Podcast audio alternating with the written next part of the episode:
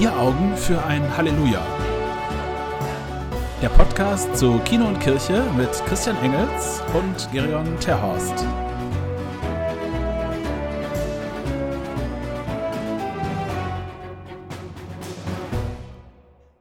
Es ist der 16. Mai 1929 und vor einem Club in Hollywood stehen die Massen und warten auf die Filmstars, die sich an diesem Abend treffen, um zum ersten Mal die Academy Awards zu verleihen, die Oscars. Alle Teilnehmer haben 5 Dollar Eintritt gezahlt und äh, bleiben für diese Veranstaltung insgesamt 15 Minuten. Dann ist alles wieder vorbei. Es werden zwölf Preise verliehen, die schon Monate vorher bekannt gegeben worden sind. Und damit wird eine Tradition begründet, die heute zu einem der größten Show-Events der Welt geworden ist und zu einem der wichtigsten, wenn nicht sogar dem wichtigsten Filmpreis insgesamt. Interessant für uns ist vielleicht noch, dass an diesem Abend auch zwei Deutsche unter den Gewinnern sind, denn der allererste Oscar für den besten Schauspieler des Jahres ging an einen deutschen Schauspieler, Emil Jannings. Das war noch in der Stummfilmzeit, als auch ein Mann mit einem schweren deutschen Akzent, der sozusagen schon nach Bratkartoffeln und Bier klang, wenn er den Mund aufmachte, in Amerika den Oscar als bester Schauspieler gewinnen konnte. Und der andere deutsche Gewinner war Friedrich Wilhelm Murnau, der Regisseur von dem Film Sunrise, der diesen Abend auch abräumte. Und Murnau ist heute bei uns noch bekannt als Regisseur des Horrorfilmklassikers Nosferatu damit haben die Oscars äh, begonnen und damit beginnen auch wir unsere neue Podcast-Reihe. Und wir, das sind einerseits, einerseits, ich fange mal mit mir an, Christian Engels. Ähm, ich bin Leiter der filmkulturellen Arbeit der Evangelischen Kirche und ich darf diesen neuen Podcast Vier Augen für ein Halleluja co-hosten mit Gerion Terhorst, wissenschaftlicher Mitarbeiter an der Universität in Münster. Wir werden in diesem neuen Podcast als Thema haben Kino und Kirche mit einem Schwerpunkt, kann man sagen, auf Kino, aber eben als Kirchenmenschen. Wie gesagt, ich komme von der Filmarbeit der Evangelischen Kirche und Gerion. Dein Background ist auch beeindruckend. Willst du noch mal kurz erzählen? Ähm, ja, ich beschäftige mich seit äh, mittlerweile fast sieben Jahren mit dem äh, Forschungsbereich Film und Theologie, also wie äh, wird ähm, theologische Fragestellungen oder ähm, Handlungen in Filmen dargestellt auf ganz unterschiedliche Weise. Äh, in ganz unterschiedlichen Filmen von äh, A äh, wie äh, ABBA-Filme bis äh, Z wie äh, Zodiac. Oh, ich, hätte, ich habe ich hab jetzt von A bis Z gedacht, sogar von Avengers bis Zombies. Ah, ich dachte die ganze Zeit, mir fällt kein Film mit A ein. Und ja, Avengers, ja, Avengers. Da, da, war was. Ach ja. ja, aber auf Deutsch alles. Äh, ja, wir, wir werden mit dieser Folge starten und äh, werden dann monatlich wahrscheinlich sprechen über dieses Themenfeld Kino und Kirche. Ähm, und äh, Oscars hat sich jetzt angeboten, weil die gerade war, die Oscarverleihung. Und ich habe jetzt den Rückblick gemacht auf die erste Oscarverleihung. Ich habe aber die letzte, die aktuellste Oscarverleihung gar nicht gesehen. Du hingegen? Ja, ich, ich, ich habe, wobei ich jetzt äh, zumindest fairerweise sagen muss, ich habe sie mir aufgezeichnet und dann morgens um sieben geguckt. Ich bin nicht die Nacht über wach geblieben. Das wäre mir dann doch ein bisschen viel gewesen. Äh, das hat auch den schönen Vorteil, dass man diese Werbepausen dann äh, vorspulen kann. Wunderbar, ja. Manche finden ja, das ist das Spannendste an den Oscarverleihungen. Aber, ja, aber äh, im amerikanischen Fernsehen, aber diese deutsche, also ja. wenn ich zum dritten Mal Elite-Partner höre, dann bin ich raus. Ja, das ist, damit merkt man auch, wer die Zielgruppe ist bei den Oscarverleihungen, wer da vor allem guckt anscheinend. Ja. Und ähm, ich habe ja die Oscarverleihung viel geguckt in den 90ern. Meine Familie hat damals in Amerika gelebt und ich war immer da in Amerika. Das heißt, ich konnte sie auch wirklich dann eben live und nicht zu nachtschlafender Zeit sehen. Und für mich gehört zu den Oscar-Highlights sowas wie Tom Hanks, als er für Philadelphia gewonnen hat und sich bei seinen Lehrern bedankt und sagt, and they're gay. Das waren so die, die Klassiker der 90er. Und ich weiß gar nicht, was so die äh, großen Momente heute sind. Was waren die großen Momente jetzt der, der letzten Veranstaltung, auch wenn du es morgens um sieben geguckt hast?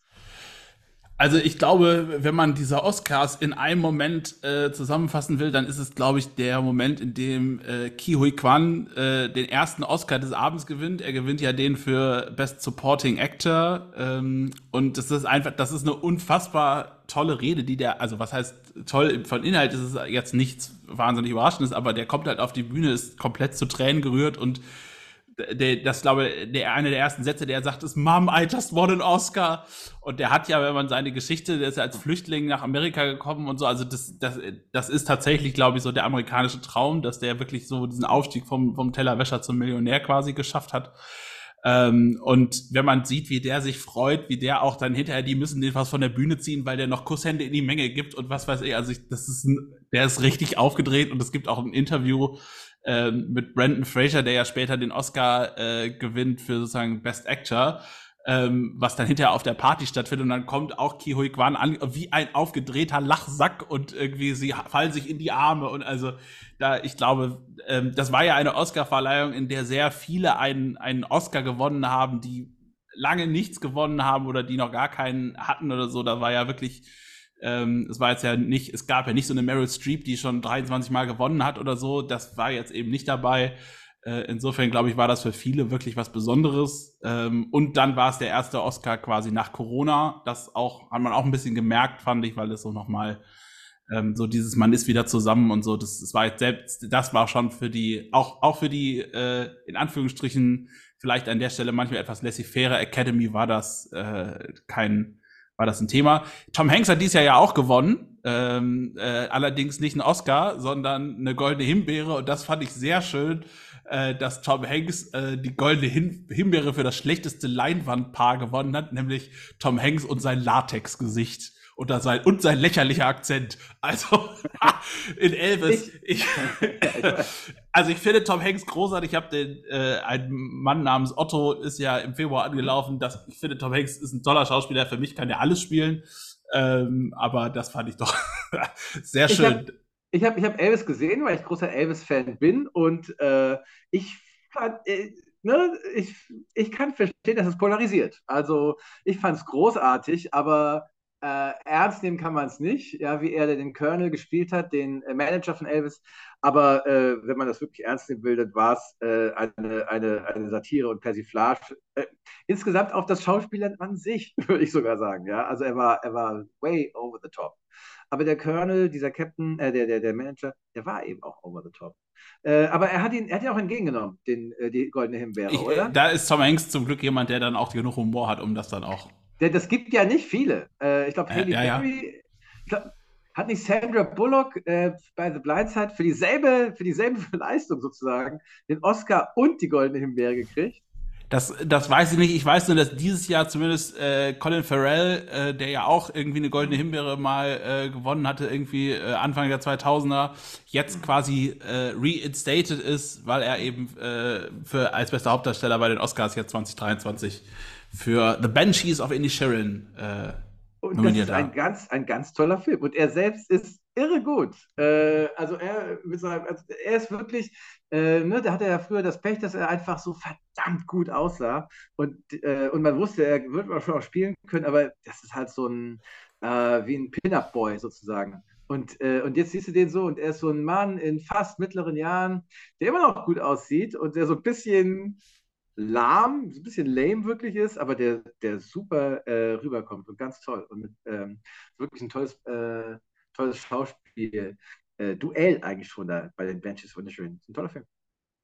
Ich finde ihn auch großartig, ich habe ihn auch gesehen und, und habe den auch sehr gemocht. Ähm, er war aber für mich relativ schnell klar, dass er nicht äh, bester Film wird, weil da, ja. da zählt dann doch anderes. Ähm, insgesamt muss man natürlich sagen, also auch wenn die Deutschen dann äh, im Westen nichts Neues abfeiern, auch zu Recht. Das ist ein Film, der hat auf vielen, viele Preise gewonnen und ist auch ein guter Film. Ähm, es, also es ist ja bei so Remakes immer so eine Sache, aber ich finde im Westen nichts Neues ist wirklich gelungen.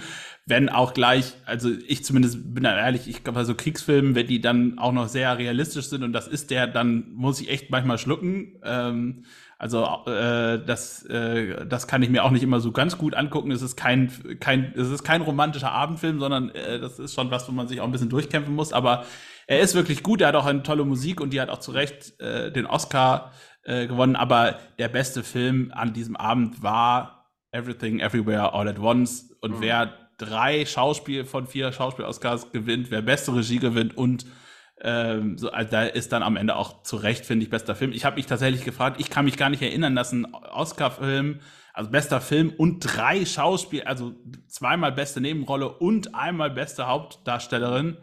Ähm, da kann ich mich echt nicht dran erinnern, dass das ein Film geschafft hat, in, also zumindest jetzt so in, in recent times. Ich meine, ähm, ich bin jetzt auch nicht so super da drin, mich dann immer, mir sowas immer zu merken, aber das tatsächlich, also dass das kann ich mich jetzt nicht so dran erinnern, dass das ein Film. Nee, äh, also, also die beiden besten Hauptrollen, das kommt mal vor, aber drei Schauspiel-Oscars fällt mir jetzt auch nicht ein. Und er hätte ja äh, theoretisch sogar alle vier holen können, weil es war ja in allen vier Kategorien war ja jemand nominiert, mhm. äh, wenn ich mich noch richtig erinnere. Das ja, kommt, das kommt der häufiger vor, aber dass er wirklich viermal gewinnt. Für mich, mhm. Äh, für mich war halt auch klar, dass er es wird, spätestens als eben ähm, im Westen nichts Neues dann den besten internationalen Oscar gewonnen mhm. hat, weil damit war klar, wer den gewinnt, kommt nicht mehr in die Reihe bester Film. Das, nee, das, das, das, ich finde auch, das war das ist dann irgendwie die Logik, äh, glaube ich, in der. Und man darf ja nicht vergessen, äh, dass das eine Netflix-Produktion ist. Ich glaube, da äh, tut sich die Academy immer noch schwer, einen Netflix-Film ja. dann auf den ganz großen Thron zu heben, weil dann immer die Frage ist, wofür machen wir dann noch Kino, ähm, ja. wenn das alles auch irgendwie auf Netflix geht. Und um das gleich mal zu sagen, ist es sehr gut, dass es noch Kino gibt, weil wir das brauchen und weil diese große Leinwand äh, ganz wunderbar äh, gefüllt wird mit ganz tollen Filmen. Ähm, da waren viele spannende Filme nominiert und ich finde, jetzt hat der richtige oder sage wir mal, es hat auf jeden Fall einer der richtigen gewonnen. Ich hatte einen anderen äh, Favoriten noch, über den können wir auch noch ganz kurz sprechen, The Fablemans, äh, Steven Spielberg. Mhm. Ich mhm. hätte es tatsächlich, also die beste Regie hätte ich ihm gegönnt und mhm. in dieser Kombi Steven Spielberg und, äh, und John Williams, der, das hat ja, äh, das hat Jimmy Kimmel ganz am Anfang erzählt in seiner Opening Speech. Mhm. Steven Spielberg war 53 Mal für die Oscars nominiert und hat nur nur fünf Mal gewonnen. Das ist mal, das ist mal eine schlechte Erfolgsquote. ähm, aber da sieht man mal, was für was das für ein unglaublicher Maestro in Hollywood ist. Der ist ja über 90 Absolut. mittlerweile. Ähm, also wirklich beeindruckend. Mhm. Ähm, und ähm, er hat auch wieder eine tolle Musik gemacht, die man sich super anhören kann. Ähm, mhm. Also man kann äh, jetzt jenseits dessen, dass man The Fablemans gucken sollte, weil es ein ganz, ganz toller Film ist, eine ganz große Liebeserklärung ans Kino, ähm, ist eben auch der Soundtrack toll, äh, der dazu. Und das hätte ich ihm jetzt einfach tatsächlich gedacht, so, ach komm, gönn's ihm doch. Absolut. Ähm, aber na gut, da, jetzt hat es wer anders gewonnen, das ist auch in Ordnung. Ja, ja. Nein, aber äh, ähm, ja, Steven Spielberg, der hat sich ja sehr lange gehalten. Jetzt allmählich lässt er so die Karriere so ein bisschen nach. Also diese, diese automatische Kassenmagnet ist er auch nicht mehr. Äh, und dann macht er mal einen Film, der richtig gefeiert wird und prompt floppt der an der Kasse. Ne? Äh, denn es war ja kein großer Erfolg finanziell, die Fablemans. Und ich glaube auch schon davor West Side Story, wobei es auch eine bescheuerte Idee war leider, äh, das nochmal zu verfilmen. Das, das, das hat auch nicht. Ich wollte aber noch sagen zum äh, Remake von dem Westen nichts Neues. Das ist eigentlich auch ein schöner Gedanke, wäre, wenn, wenn sich einfach alle Filme, die ähm, 90 Jahre Zeit lassen würden, ein Remake zu machen. Denn so lang ist ja der erste Film her, oder? 1930 gedreht, 1931 vielleicht, ne? Äh, da, da wird einer sagen, ihr müsst 90 Jahre warten, bis ihr ein Remake machen dürft. Das wäre, da würde uns viel erspart bleiben. Das, das ist richtig. Ähm, also das wäre sicherlich an mancher Stelle äh, gut, wobei ich bei anderen, es gibt gute Remakes, wir werden heute noch über eins sprechen. Das, äh, ich, bin, das, ich bin gespannt und das, ähm, und das ist vielleicht schon, ist das die Überleitung auch schon zum nächsten Blog? Was meinst du? Ich, ich würde sagen, wir schmeißen jetzt den Projektor an und dann gehen wir ins Kino.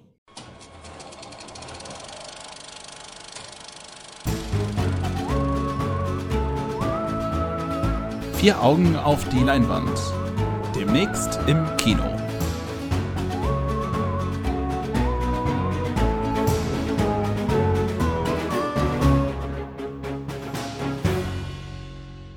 Und wir wollen jetzt äh, über ein paar Filme sprechen, auf die wir uns besonders freuen und vor denen wir uns fürchten, vielleicht auch, ja.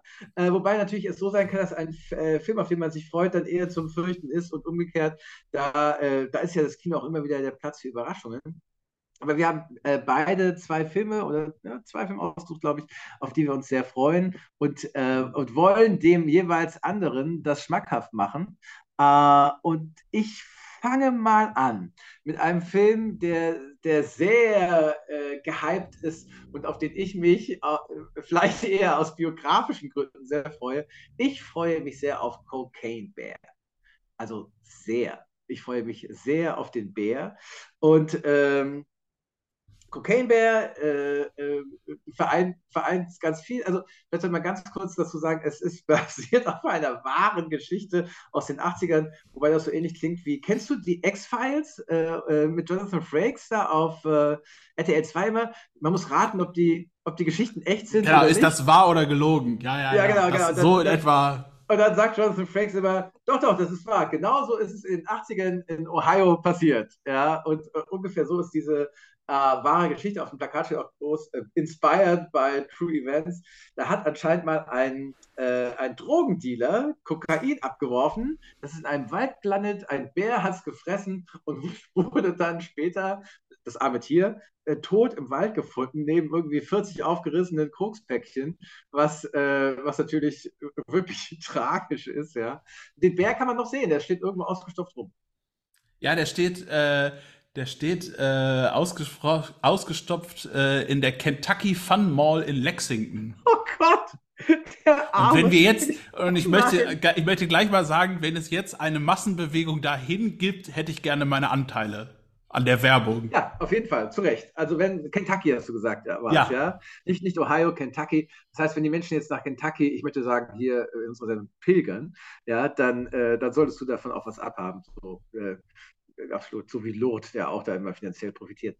Und, ähm, und hier ist es dann eben so, dass äh, auch hier frisst der Kokain, er frisst der Bär das Kokain, äh, aber er stirbt nicht einfach allein im Wald, sondern er dreht durch. er ist einfach voll drauf und geht auf eine Mörders Killing Spree, muss man sagen. Ja? Er, er, zieht durch den Wald und fällt über die Hiker und Biker äh, her und ähm, und es, äh, es wird wahrscheinlich äh, ein, ein, ein Blutbad. Es ist aber gleichzeitig eine Komödie. Und, äh, und, und da, deswegen freue ich mich schon sehr drauf. Und die Regisseurin ist, ach, verdammt. Äh, äh, Elizabeth Banks. Ja, genau, das stimmt. Die Regisseurin ist Elizabeth Banks und die ist eine großartige Komikerin, äh, aber auch Ärzteschauspielerin. Die war gerade auch in Call Jane als Schauspielerin zu sehen und ist so ein Multitalent. Äh, ich, die war auch in Pitch Perfect vor vielen, vielen Jahren und, ähm, und ist so eine, hat so einen ganz trockenen Humor und ich traue ihr wirklich zu, dass sie das schafft, was, was mein Lieb, eins meiner Lieblingsgenres ist und so verdammt schwer, nämlich die äh, Horror-Comedy oder den Comedy-Horror. Äh, ich finde, es gibt dafür nicht viele gute Beispiele. Ähm, aber, äh, aber Cocaine Bear könnte es eins werden. Und für mich ist es wirklich so wie ein Guilty Pleasure meiner Kindheit in den späten 70er, früher 80er, als nach der Weiße Hai alle, alle durchtreten, alle so Creature-Features äh, haben mussten.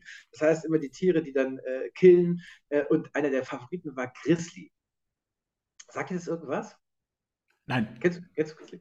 Grizzly? Grizzly ist wie der Weiße Hai, nur eben in einem Wald statt im Meer. ja, aber, aber eben auch genauso, also mit noch weniger Geld gedreht und mit noch weniger Kompetenz. Ah, Spielberg hat natürlich Kompetenz gehabt.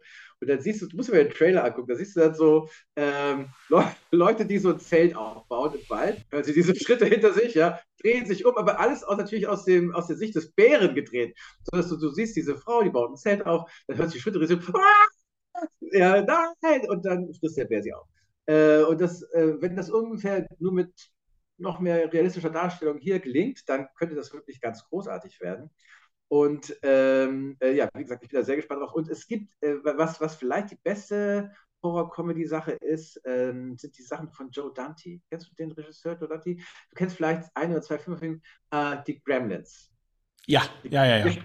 Ja, und da, die Gremlins, die gehen eben auch richtig zur Sache zum Teil sind aber auch sehr, sehr lustig. Ja, und so, ähm, so eine Mischung, äh, und derselbe Typ hat auch ähm, Piranhas gemacht, auch so ein Rip-Off von, äh, vom, vom Weißen Hai, nur eben mit Piranhas.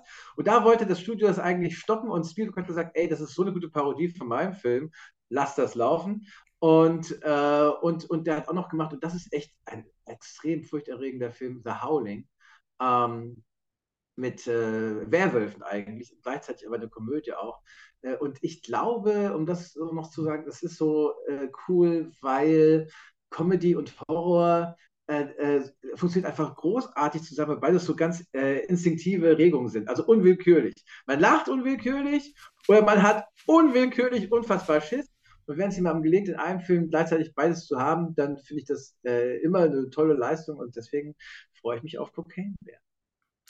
Ja, das ist ja, ich, äh, also gest, gest, äh, oder vor ein paar Tagen im Kino, als der Trailer lief, hat jemand gesagt, ach, das ist Sharknado mit einem Bären. So, ähm, das ist, ja, also Sharknado war jetzt auch nicht unbedingt was, was ich jetzt so wahnsinnig äh, abgefeiert habe. Nee, nee. Ähm, ich, also mich, ich gebe ehrlich zu, mich hat dieser Trailer gar nicht gepackt. Äh, ich ich habe da gesessen und gedacht, wie viel Koks habt ihr genau genommen, um dieses Drehbuch zu entwickeln? Und dann liest man darunter Inspired by True Events und denkt, ja. das kann nicht wahr sein. Aber ähm, also es ist tatsächlich so, ich mag auch, eigentlich mag ich Elizabeth Banks sehr. Call Jane habe ich sehr gefeiert ähm, und ähm, ja, aber es ist tatsächlich ein bisschen, also es ist eine absolut strange Story. Es ist das kann ich, so viel sei jetzt an dieser Stelle verraten. Es ist nicht der schlimmste Bärenfilm, den wir in diesem Jahr zu Gesicht bekommen. Im Mai kommt ja. Winnie the Pooh Blood and Honey. Ein Nein. Film, äh, in dem, ja, es ist, also das, da hat wirklich Nein. jemand das Drehbuch in der Kneipe entwickelt, weil das, die, die, der Inhalt ist relativ schnell erzählt. Winnie Pooh und Ferkel äh, haben, äh, fühlen sich vernachlässigt, weil Christopher Robin äh, ist mittlerweile erwachsen und äh, weil sie sich jetzt so vernachlässigt fühlen, äh, fangen sie jetzt an, Amok zu laufen. Ähm, Nein, also oh wirklich, und als jemand wie ich, der mit Winnie Pooh aufgewachsen ist, der das, der das wirklich inhaliert hat und der Harry Rowold als Übersetzer ja. dieses Stücks ja. äh, ab oder dieses Buches absolut verehrt, äh, ist, das wäre es wirklich Sakrileg. Da nehme ich dann auch den Kokainbären hin. Ähm, den darf man sich dann ab 13. April gerne im Kino angucken. Ich, äh, ich bin aber auch ehrlich, ich hoffe, dass dieser Kelch an mir vorübergeht. Also, da, aber, ist, aber ist Winnie Pooh inzwischen so rechtefrei und in Public Domain, dass man mit ihm alles machen darf? Das wundert mich auch ein bisschen. Also wahrscheinlich. Disney da die Finger drauf? Ja, ich, eigentlich hätte ich das gedacht, weil es gab ja auch vor ein paar Jahren eben dieses Remake. Ähm, es scheint aber so zu sein, dass das nicht ganz ist, weil es gibt auch einen Film, zum Beispiel Goodbye Christopher Robin, mhm. der ja diese äh, auch mit auch, McGregor. auch genau auch eine super, also auch super schöne Hintergrundfacts im Prinzip mhm. zu diesem Buch gibt und der ist ja auch nicht aus dem Hause Disney. Also das, mhm. wie da die rechte Lage ist, weiß ich gar nicht. Ähm, ich, also wollen wir auch gar nicht, ich will das auch eigentlich gar nicht vertiefen. Äh, dann lieber Cocaine Bear äh, als, als das. Ähm, und äh, das ist ja, wer, also ich glaube, ich, ich, kann mir gut vorstellen, jemand, der so Horrorkomödien mag, ist da, ähm, ist da gut aufgehoben in, in, dem, in dem Film. Das ist ehrlich, also Horror ist einfach nicht meins. Und ah. äh, das ist also, ähm, ja, ich habe ich, äh, als Kind habe ich mich gegruselt, wie gesagt, bei Winnie Pooh, wenn Hefferlumps und Wusel auftauchen. Ähm, ich bin da schnell zu erschrecken und deswegen äh, ist, das, ist das dann an der Stelle, brauche ich das nicht unbedingt. Ich bin, ich bin in den 80ern aufgewachsen, als man da noch relativ hart im Leben war oder auch hart im Austeilen, äh, was die Filme angeht. Ja, also sowas wie The Fog, Nebel des Grauens oder Halloween oder sowas, das lief halt dann auch alles im Fernsehen und äh, und ich habe mit elf habe ich aus Versehen die Vögel gesehen, weil äh, wir allein zu Hause waren. und, ja, und was dann halt so kommt, ne? Und ja, wir dachten eigentlich, wir gucken, äh, wir hatten die Erlaubnis, den Film zu sehen, der da gerade eigentlich laufen sollte. Oh, das war sowas wie der, das war der Wilde Westen oder irgendein Louis Dufiné-Film. Und dann war gerade Hitchcock gestorben und sie haben das Programm geändert. Und dann lief die Vögel. Und wir haben es allein geguckt, elf und neun Jahre alt. Wir hatten. ja, da, danach so, geht man nie wieder raus. Wobei, wobei es war auch bei Grizzly so, den haben wir auf Sylt gesehen. Meine Mutter ist Sylterin. Und ich hatte einfach tagelang Schiss, dass dieser Bär über mich herfallen würde. Und das, mir, man hat mir nicht klar machen können, dass auf einer Nordseeinsel kein Bär geschwommen kommt. Ja, da war ich, ich war also auch sehr äh, äh, empfindlich. Da Jetzt kannst du ja froh sein, dass du damals nicht Sharknado geguckt hast. ja, aber ich habe auch, wir haben, den, wir haben den Clip gesehen für den weißen Hai, auch auf Sylt. Äh, äh, der lief dann so in der Matinee, als er schon ein paar Jahre alt war. Und ich bin nicht mehr in die Nordsee gegangen, weil da dieses Kind, im Trailer war auch das Kinderbein zu sehen, dass da so runtersegelt, ja, äh, Blut überströmt. Das war, das, ich bin nicht mehr in die Nordsee gegangen, ja. Ein paar Tage. Jetzt du mit einem Film, auf den du dich freust. Ja, der Film, auf den ich mich freue, der kommt nächste Woche schon in die Kinos. Äh, Ende März, am 30. kommt Dungeons and Dragons ins Kino. Ähm, und ich kann so, schon sogar ein bisschen mehr sagen, weil ich habe den Film sogar schon gesehen. Ähm, Ein Sneak, es, Sneak Preview? Oder? Als Sneak Preview, genau. Ähm, es ist, also ich habe ich habe den Trailer gesehen und gedacht, ach ja, ganz nette Actionkomödie. Und ich kann das wirklich sagen, ich habe gestern im Kino mehrfach aufpassen müssen, nicht unter mich zu machen, weil das einfach so witzig ist. Und zwar, also das ist, das ist witzig, weil es einfach, die haben einfach raus, wie man Situationskomik macht. Das ist wirklich unfassbar. Ähm, an mehreren Stellen ist das einfach richtig, richtig gute, äh, gute Comedy geworden. Äh, die Charaktere sind alle so, hm, also die könnten alle tiefer sein, äh, aber die Schauspieler sind okay bis wer, gut. Wer, wer, äh, Chris Pine ist okay, als cool. äh, sozusagen als Lead-Actor, könnte man sagen, als Edgin, der Bade, ähm, taucht er auf. Da gibt's eben äh, dazu dann ähm, äh, die äh, Druidin Doric, es gibt äh, Paladin Senk, also ähm, Zauberer Simon gespielt von Justice Smith. Ähm, also da ist der Cast ist ist gut und äh, natürlich würde man sich an der einen oder anderen Stelle vielleicht mehr inhaltliche Tiefe wünschen. Ähm, dem Film geht es dann vor allem darum, dass es eben Action geht und, das, und das, dass es witzig ist und das gelingt ihm einfach sehr, sehr gut. Und man ist da hinterher echt äh, sehr, sehr, äh, also wir war, ich war absolut entertained, äh, als ich aus diesem Film rausgegangen bin, weil das wirklich richtig, richtig also, gut aber, gemacht ist. Aber ist es dann so eine Parodie auf das alte Spiel oder äh, hat es das Bezüge? Ich habe ich hab darüber nichts gelesen vorher. Also tatsächlich, ähm, man muss das Spiel überhaupt nicht kennen, um diesen okay. Film gucken zu können, was ich ganz gut finde. Ähm, auch das, also ich, ähm, ich war, ich glaube, es gibt, wenn man dieses Spiel kennt, ähm, dann kann man ein paar mehr Dinge finden. Also es gibt ähm, also diese ganzen Charaktere, die ja dann irgendwelchen Gilden angehören, das gehört ja irgendwie zu diesen Pen and Paper Spielen irgendwie dazu. Wer dazu mehr wissen will, kann mal bei den KollegInnen der Nerd Church äh, vorbeigucken. Die machen ja regelmäßig so Pen and Paper YouTube äh, Sachen.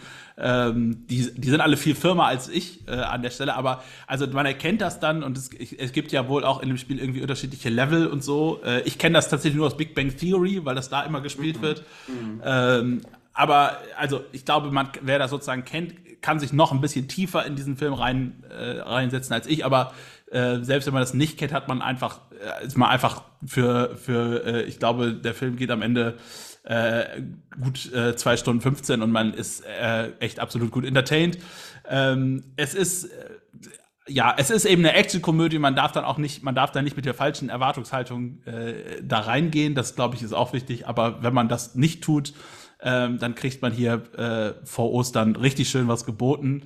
Ähm, und äh, ich finde es einfach, äh, das, das ist so, das sind so Filme, äh, die machen einfach richtig Spaß und die machen vor allem auch nur im Kino Spaß, weil das ist tatsächlich auch eine, auch soundmäßig äh, macht es da schon, äh, ist es auch ganz gut, das dann wirklich im Kino auf der großen Leinwand zu gucken. Und mit mehreren Leuten lachen ist immer schöner als alleine.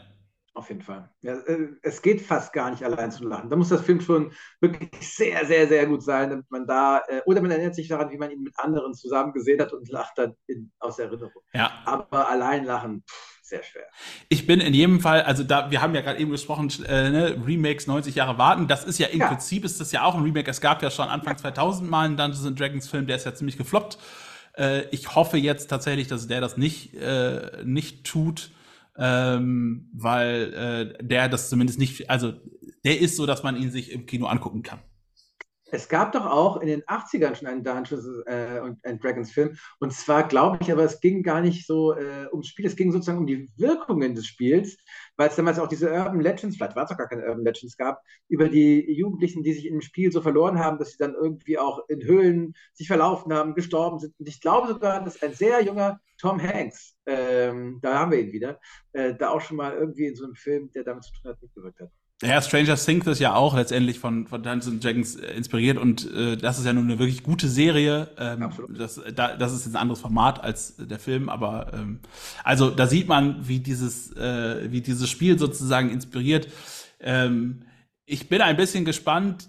Man hat so ein bisschen, hatte ich den Eindruck in dem Film, es könnte darauf angelegt sein, dass das ein, äh, wie man so schön sagt, ein Mehrteiler wird, also dass es mhm. dann auch noch weitere Teile gibt und ich bin nicht so ganz sicher, ob das Konzept dann über mehrere Teile wirklich trägt, weil so diese Situationskomik, das kannst du eben auch nicht, das kannst du auch nicht ewig strapazieren. Das hat jetzt in diesem Film funktioniert, aber ob das dann in Teil drei bis acht noch funktionieren würde, da wäre ich doch sehr vorsichtig. Jetzt aber zumindest, also für diesen Film äh, kann ich auf jeden Fall sagen, lohnt sich, angucken äh, und ganz viel Freude haben im Kino.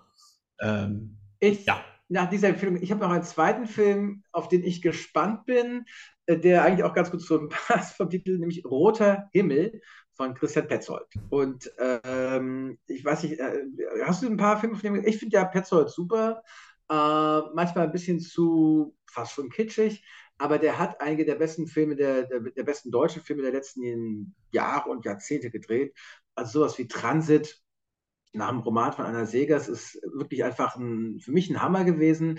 Äh, der hat ja Folgendes gemacht. Der hat so eine, eine, Romangeschichte erzählt aus den frühen 40ern. Also die Flüchtlinge auf der, auf, der, auf, der, ja, auf der Flucht vor den Nazis, die in Frankreich festsitzen und ausreisen wollen und auf ihre Tickets warten, eben im Transit sind. Und der hat diese Geschichte dann gedreht. Ich ich glaube in Marseille war es, in Frankreich jedenfalls, äh, aber im aktuellen. Was also das heißt, es gibt eben, es ist alles, es gibt auch die Polizei, wie sie heute ist. Es ist alles in der Gegenwart, aber die Menschen sagen, wir haben 1942, wir sind auf der Flucht den Nazis und äh, wir, haben, wir haben eben keine Handys oder sowas, aber es ist so eine verstörende Diskrepanz gewesen eigentlich, ne, von der, von unseren heutigen auch Klamottengewohnheiten, aber eben eine Handlung, die äh, eigentlich spielt so in der Zeit von Casablanca oder so in den 40er Jahren. Ganz, ganz strange, aber ganz toll. Und der hat jetzt einen neuen Film gedreht, der heißt Roter Himmel. Und ja, der Himmel ist natürlich für uns hier im Kino- und Kirchen-Podcast äh, immer ein, ein gefundenes Fressen. Roter Himmel bezieht sich aber eigentlich eher auf die Waldbrände, und dann eben den äh, roten Widerschein, den man da so in den Wolken hat, über die, über die Bäume hinaus.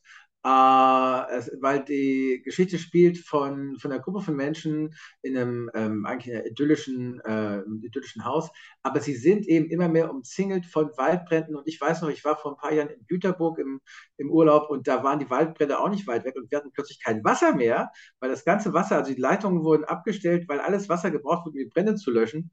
Äh, also insofern kann sowas schneller gefährlich werden oder nahe kommen, als man, als man so denkt und Paula Bär ist dabei und Matthias Brandt. Und das ist, ich glaube, der Petzold hat hier so eine Art Bestandsaufnahme gemacht von Menschen, auch gerade so nach der Corona-Zeit, äh, von jungen Menschen und Träumen und so. Ich, ich glaube, das wird ein sehr schöner Film, wahrscheinlich eher so ein äh, nicht ganz typisch deutscher Film, fast eher französisch. Und äh, äh freue mich sehr drauf. Vielleicht erstmal nur so viel. Ja, klingt doch spannend. Also tatsächlich ähm, hat er ja auch auf der Berlinale einen Silbernen Bären gewonnen, mhm. der Film. Ja. Kann man noch äh, vielleicht äh, ergänzen. Qualitätsmerkmal, ja. Es, ja und, das, äh, und das wieder der Bär. Wir haben den Bären einfach. Der, das ist halt eigentlich, die, der Titel dieser Folge ist schon mal klar, bei uns stirbt der Bär. Also das ist oh ja, das ist, ja, da, also den Titel oder, haben wir jetzt oder, oder, oder, oder er killt, oder geht es auf eine ja, ja, ja, sowas in der Art. Wir, da überlegen wir doch mal. Aber das, also, ähm, ja, ist, ich glaube, es ist auf jeden Fall ein spannender Film. Ähm, bildet ja den zweiten Teil einer geplanten Trilogie mhm. ähm, nach äh, Undine, Undine, ich weiß gar nicht. Nee, und Undine. Undine. Äh, und, Undine. Ja. kennst du dich Undine? Undine ist so ein, ein Wassergeist äh, aus alten romantischen Märchen in Deutschland, die so die äh, entweder Männer ins Unglück zieht oder selbst eben an gebrochenem Herzen stirbt. So. Ah, okay. Also wir hatten also Wasser, jetzt kommt Feuer kann genau. man ja so sagen. Der nächste Film ist äh, dann, also offensichtlich irgendwas mit Pflanzen ähm, oder so, äh, ja. oder Luft oder was weiß ich, also das dritte Element. Ähm, ja, in jedem Fall, ähm, genau, wer das, also sozusagen, ähm, ist das, glaube ich, ich habe den, ich habe tatsächlich nur den Trailer mhm. gesehen, fand es auch vom, sozusagen von der Machart, äh, finde ich die Idee französischer Film gar nicht so falsch. Mhm. Mm, ist eben, also man muss vielleicht äh, sagen, äh, was ja Christian Petzer sonst auch mal gemacht hat, der hat ja drei Polizeiruf 110 Folgen auch äh, gemacht oder so. Ich hatte schon so den Eindruck, okay, das ist jetzt eben so klassisch europäisches Kino, das mhm. ist eben alles eine, eine Spur kleiner, das knallt alles nicht so wie bei, wie im amerikanischen Blockbuster, das muss es auch nicht, also das ist jetzt auch also, ja, aber, aber so ein Double Feature, Cocaine Bear und Roter Himmel, das, ja, das, das Welcome to the Gegensätze. Also, aber, das ist ja, interessant. Genau. Äh, ist auf jeden Fall. Ähm, äh, also könnte sehr interessant werden, kommt am 20. April äh, dann in die deutschen Kinos. Dein ist der Film. Ja, dann kommen wir sozusagen jetzt, wir, wir haben uns irgendwie nicht so richtig abgesprochen, weil du hast die beiden Filme Ende April, ich springe immer so an den Monatsanfang wieder zurück. Oder? Jetzt gehe ich äh, sozusagen, was ist, wie nennt man den Mittwoch denn vor Grünen Donnerstag? Grün Mittwoch? Ich ist es tatsächlich. Nee, müsste ja eigentlich eine andere Farbe haben, oder? Äh, ja. so, wie, so wie bei der Ampel, also gelb. Gel gelber Mittwoch. Auf, genau. Also jeden Fall, also bunt ist immer schon mal gut, weil für den Film, der ist, hat auch ein ganz buntes Logo. Ich rede über einen kleinen italienischen Klempner, der ins Pilzland muss. Es geht um Super Mario Brothers, the movie. Ähm, das ist, das muss ich gleich dazu sagen, es ist ein Film, äh, der als Kinderfilm auch gemacht ist. Der hat eine FSK-Freigabe ab sechs, also und läuft in vielen Kinos auch unter Familienkino. Ähm, also das ist wirklich ein Film, der nicht nur, der jetzt nicht nur darauf aus ist, irgendwie Menschen wie mich, die das vor 20 Jahren an der N64 äh, die ganzen Mario-Spiele irgendwie gezockt haben, äh, jetzt noch mal ins Kino zu holen, sondern hat schon auch, glaube ich, äh, mehr Publikum im Blick. Das finde ich auch ganz gut. Ähm, aber es ist natürlich auch so, äh, dass so Menschen wie ich da natürlich, da kommen die ganzen Kindheitserinnerungen mal schön wieder hoch und deswegen auf jeden Fall äh, werde ich mir diesen Film geben. Die man, Trailer, die ja so veröffentlicht sind, von denen man so ein bisschen sieht, sehen sehr, sehr vielversprechend aus. Man hört viel die klassischen Mario-Sounds, äh, man hört äh, den Soundtrack, badadam, badam, bam, so, an den wir uns mit dem, also ne, das braucht man nur anzuspielen und da weiß jeder, äh, zumindest in meinem Alter, glaube ich, äh, worum es geht. Ähm, der Film sieht sogar so aus, dass er auch in 3D einiges kann. Also auch das ist äh, toll, ist natürlich ein rein äh, animierter Film, was aber ja auch überhaupt kein, ähm, kein Problem ist. Äh, Im Gegenteil, ich glaube wirklich im Gegenteil. Denn äh, in den, 80, in den 90ern gab es ja eine Verfilmung schon mal Hast, hast du ihn mal gesehen? Nee. Super Mario Brothers äh, mit, äh, ich glaube, mit Dennis Hopper hat mitgespielt, der ja für Geld alles gemacht hat. Äh, und Bob Hoskins, hier aus äh, Falsches Spiel mit Roger Rabbit.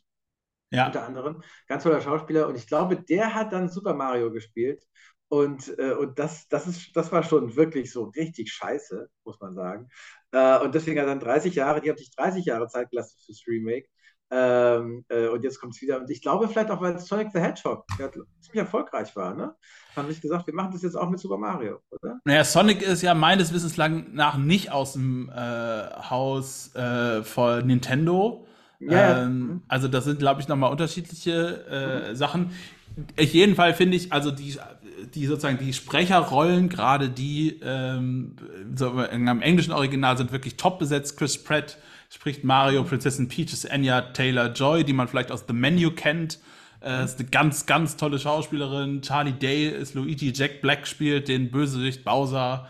Ähm, dazu noch äh, Keegan Michael Kay und Ted Rogen spielen mit. Also das ist, äh, oder sprechen mit, denn gespielt wird ja nicht, das ist ja alles animiert.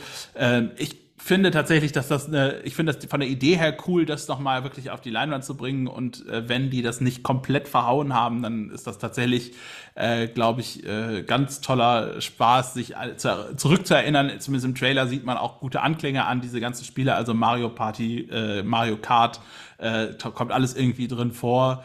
Ähm, das ist schon äh, wirklich gut gemacht und in der Hinsicht eine gute Idee. Und ich bin auch ehrlich, also ich meine, Animationsfilme ähm, sind ja so ein eigenes Genre in gewisser Weise, aber aus dem Hause Illumination sind da wirklich gute Sachen gekommen. Die haben ja die Minions gemacht, die ich sehr liebe.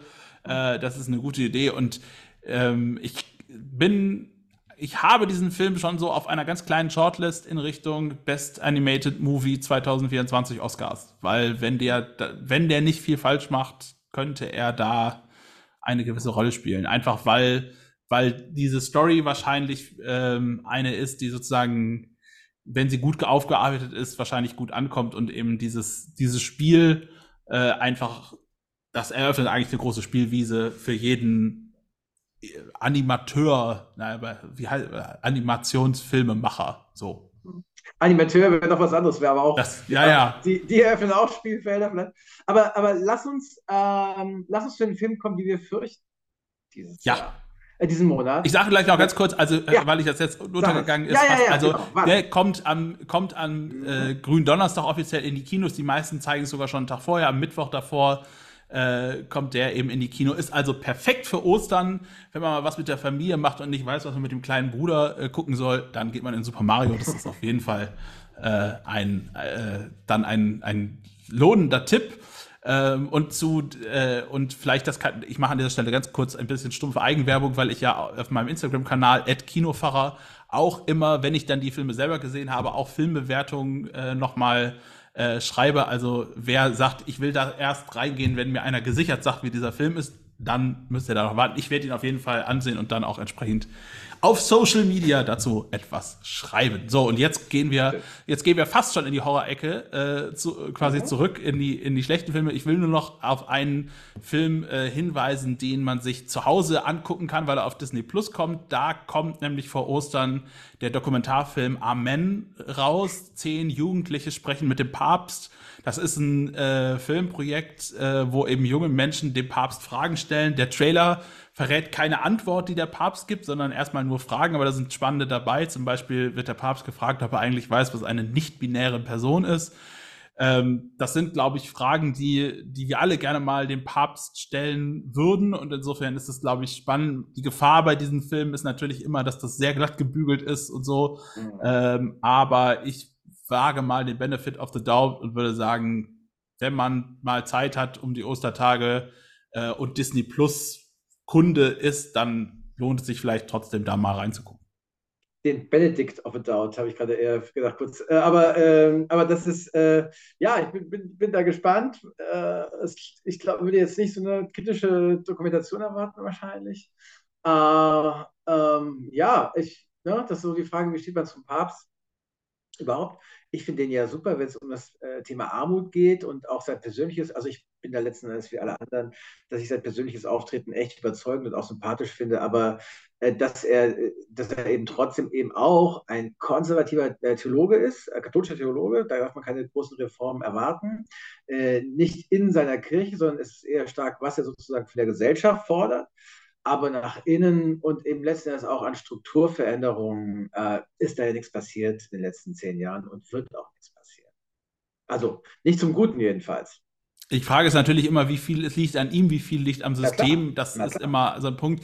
Ich hoffe halt, dass es nicht so eine ganz große Glorifizierung wie dieser mhm. Wim Wenders Film ist, der jetzt ja Anfang der, des Pontifikats quasi gab. Ähm, mhm. Da gab es ja einen Film von Wim Wenders äh, zum Papst, der zwar in gewisser Weise auch schön anzusehen war, aber der eben sehr, sehr diesen Papst glorifiziert hat, meines Erachtens.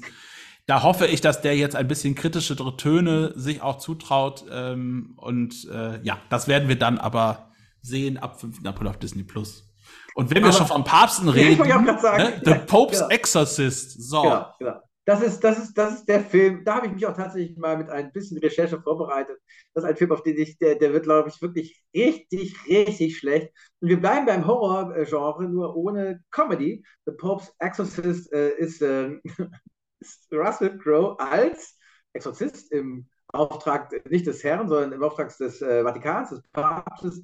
Und, äh, und hier ist es wie beim Russell Crowe ist der Cocaine Bear des Papstes eigentlich, würde man auch sagen. Denn auch das ist inspired by true events. Das finde ich ja bei diesen ganzen Horrorfilmen äh, immer wieder toll. Das war ja auch schon früher so. Amityville ist, ist ja auch based äh, oder inspired by true events und The Conjuring und so. Das ist alles ja, von denselben äh, ähm, ähm paranormalen äh, ähm, Erforschern da äh, inspiriert. Und hier, The Pope's Exorcist ist inspiriert von äh, Gabriel Amoth, vielleicht spricht man ihn so aus, oder Amoth. Hm. Und der hat ein Buch geschrieben, Tales of an Exorcist oder sowas, und hat sozusagen seine Memoiren geschrieben als Exorzist. Er hat behauptet, dass er 50.000 Exorzismen durchgeführt hat. 50.000 Mal. Ja, 50.000 Mal hat er gesagt, äh, verlasse den, diesen Menschen, Teufel oder, oder, verlasse diesen Stuhl oder sowas. Also das, aber, aber, aber äh, äh, zwei Sachen an ihm sind großartig, äh, nämlich, dass er zum Beispiel satanisch fand, er ist vor ein paar Jahren gestorben, steinalt.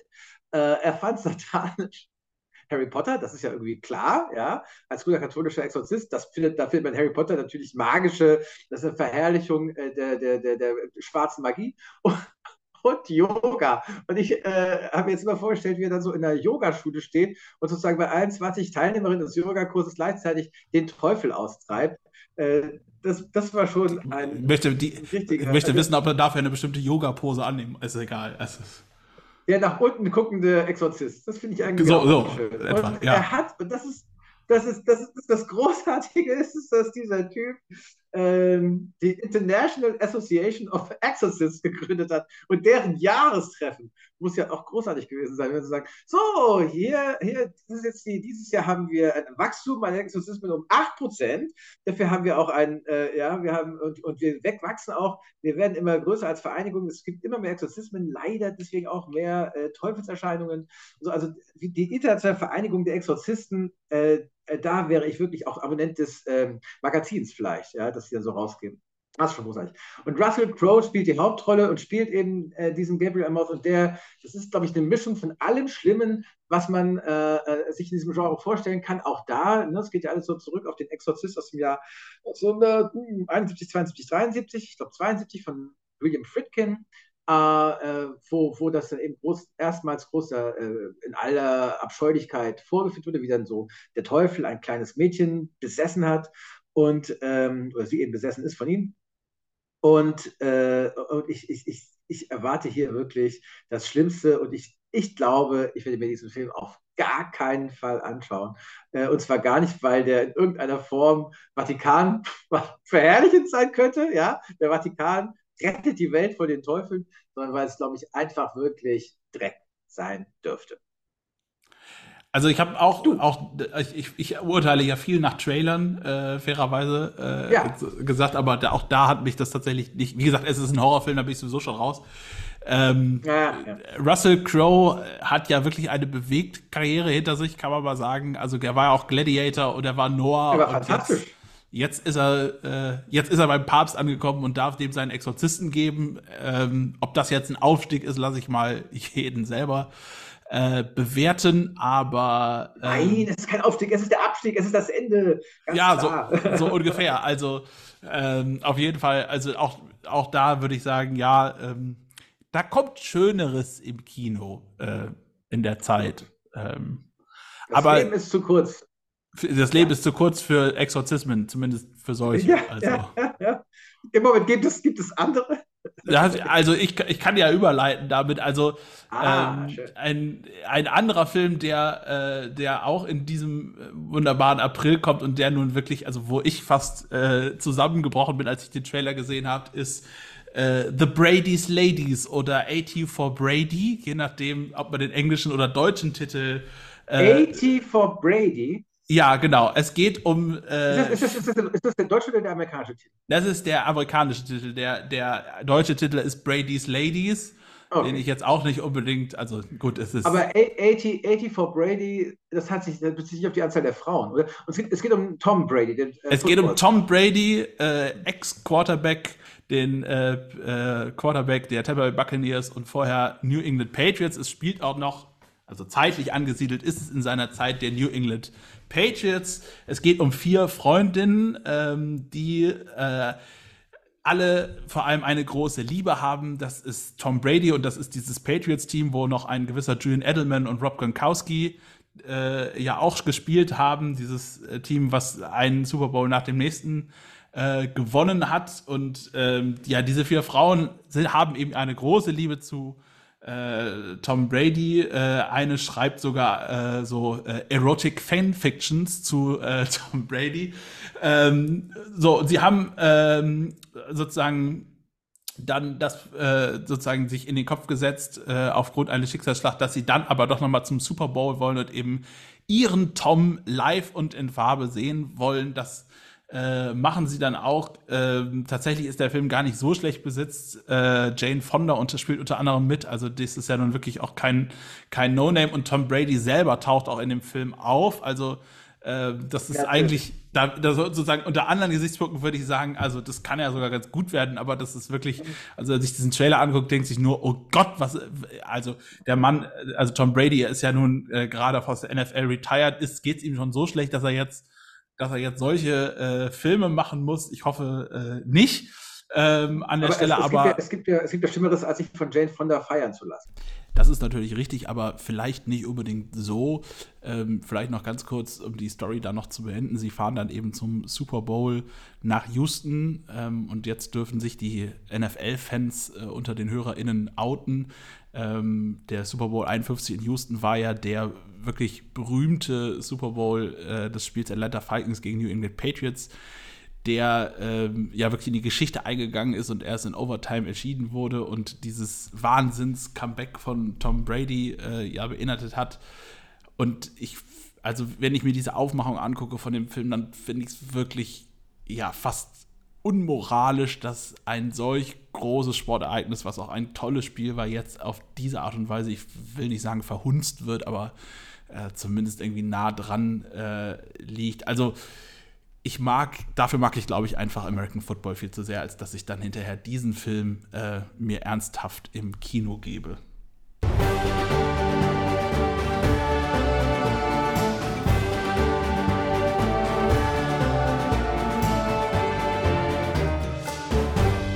Das Beste kommt zum Schluss.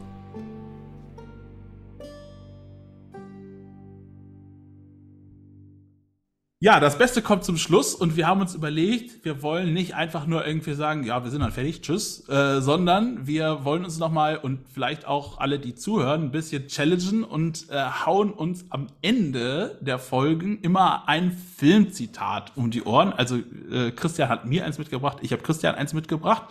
Ähm, wir kennen es noch nicht. Wir kennen es noch nicht. Das wäre ja auch langweilig, sondern es, es, geht jetzt wirklich um das Erraten und natürlich dürfen alle äh, zu Hause quasi äh, auch mitraten, wo denn das äh, Zitat herkommt. Und ich würde sagen, Christian, wir haben es nicht überlegt. Fängst du an oder soll ich anfangen? Ja, ich kann gerne anfangen. Uh, und ich habe ein, uh, ich bin gespannt, ich habe ein Zitat, also ich, die Sätze müssen natürlich jetzt nicht völlig obskur sein, sondern so, dass, der, dass man selbst auch glaubt, das ist so bekannt, äh, dass man es eigentlich kennen müsste und trotzdem glaube ich, dass du es nicht kennst. Ja, so diese, äh, einfach weil wir äh, aus verschiedenen Generationen kommen und verschiedene Geschmäcker haben, dass man sagen kann, okay, äh, äh, ähm, ich halte es für Allgemeinwissen und, und, und bin gespannt, ob du das teilst. Ähm, es ist einer der bekanntesten Sätze der Filmgeschichte, den ich mitgebracht habe, weil ich es dir für den Einstieg leicht machen wollte. Äh, und, und vielleicht kennst du es ja sogar. Ich meine den Satz, Schau mir in die Augen, Kleines. Ah, ja, sehr schön. Casablanca. Oh, es war zu leicht. Gut. Ja. Ich, ich lerne und ich weiß, okay, beim nächsten Mal nehme ich äh, etwas Schwierigeres. Aber ja, äh, das ist richtig. Es äh, sagt Humphrey Bogart zu Ingrid Bergmann.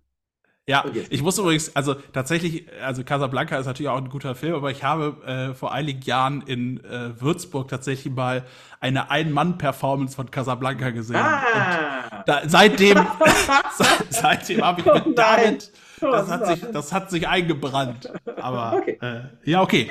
Ja, dann habe ich auch noch was. aber, du, aber, aber, du, kennst den Originalfilm auch, oder? Nur ich kenne den Original, ja, ich kenne auch den Originalfilm, aber ich kann auch diese, ich habe jetzt halt zwei da. Im, ja, ja, das ist, gut. Ist, ist eine gute Idee. Hm?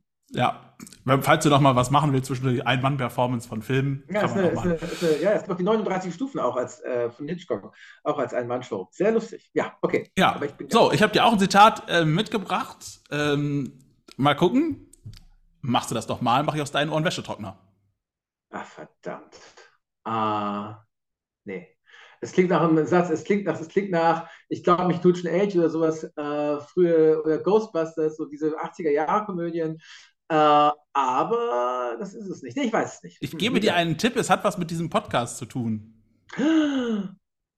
mit dem Bereich Kino oder mit dem Bereich Kirche? Es müsste ja im Bereich. Oh, nee, nicht, nicht. nein, ich warte, ich hab's, ich hab's. Es könnte natürlich. Ist es aus einem Film? Ich, ich, ähm, ich finde, es klingt nach Bud Spencer und Terence Hill. Das ist richtig. Es zwei ist, Missionare. Zwei Missionare nein. mit Bud Nein. Vier Fäuste für ein Halleluja ah, natürlich, weil es ja der. Es ist natürlich der Namensgeber quasi, der, oder ja, der Namenspatron für unseren Podcast. Aber, aber genau, klar. Bud Spencer und Terence Hill. Bud Spencer und Terence Hill. Vier Fäuste für ein Halleluja. Äh, die, also das, wenn man, die verehre ich auch groß, wirklich, weil das ist, also und zwar wirklich wegen dieser Sätze, die haben ja, ja. unfassbare Sätze drin, äh, also ja, in, in, in, ganz vielen Filmen, aber eben auch, äh, und dies, dieser Satz, machst du aus der Mama aus deinem Ohren Wäschetrockner, sagen sie zu einem Kellner, der gerade einen Sektkorken entkorkt hat und sie spielen äh, zwei, also sie, und sie drehen sich dann um und ziehen beide ihre Waffe und sozusagen, also es ist sehr schön, Aber während sie in einem Nobel-Restaurant sitzen und sich äh, dort alles einschaufeln, was es nur irgendwie gibt. das ist, das ist ja das ewige Bild von äh, Terence Hill bei Mein Name ist Nobody, wie er da diese Bohnen, ja, kennst du das, wie er die Bohnen aus der Pfanne da rausschaufelt. Das also, macht er ja in fast jedem ewige, Film. Genau, dieses ewige Fressen äh, in ja. allen Filmen, ja, ähm, ja das, das hält anscheinend jung. Ja. Wunderbar, 1-0 für dich, das werde ich mir merken. Und ich hätte natürlich trotzdem unbedingt drauf kommen müssen. Das ist einfach nur, äh, ja, da stand nicht mehr lange. Das ist jetzt die Aufregung beim ersten Mal, das, das wird sich legen. Die Aufregung, so ist es. Genau. Ja. ja Außerdem nehme ich auch das nächste Mal was Schwierigeres. Natürlich. Ja, das, ich, äh, genau. Du darfst mich gerne challengen. ja, ich würde sagen, dann äh, setzen wir uns jetzt äh, unsere Cowboy-Hüte auf, wir sagen das Pferd und äh, reiten in den Sonnenuntergang. Äh, ja. Ja, genau, das war die erste Folge von äh, Vier Augen für ein Halleluja. Wir hoffen und wünschen euch allen da draußen, äh, dass ihr schöne Ostertage habt und wir melden uns dann wieder Ende April, unter anderem mit einem Blick auf äh, Guardians of the Galaxy 3. Der kommt heraus und äh, die neue Disney-Verfilmung von Ariel gibt es dann auch ja. demnächst im Kino. Ja. Das und das mehr beim nächsten Mal. Jetzt äh, würde ich nur sagen, tschüss, ciao und äh, du hast das letzte Wort. Ab ins Kino. Ab ins Kino. So geht es. Alles klar. Bis dann. Bis dann. Mach's gut. Tschüss.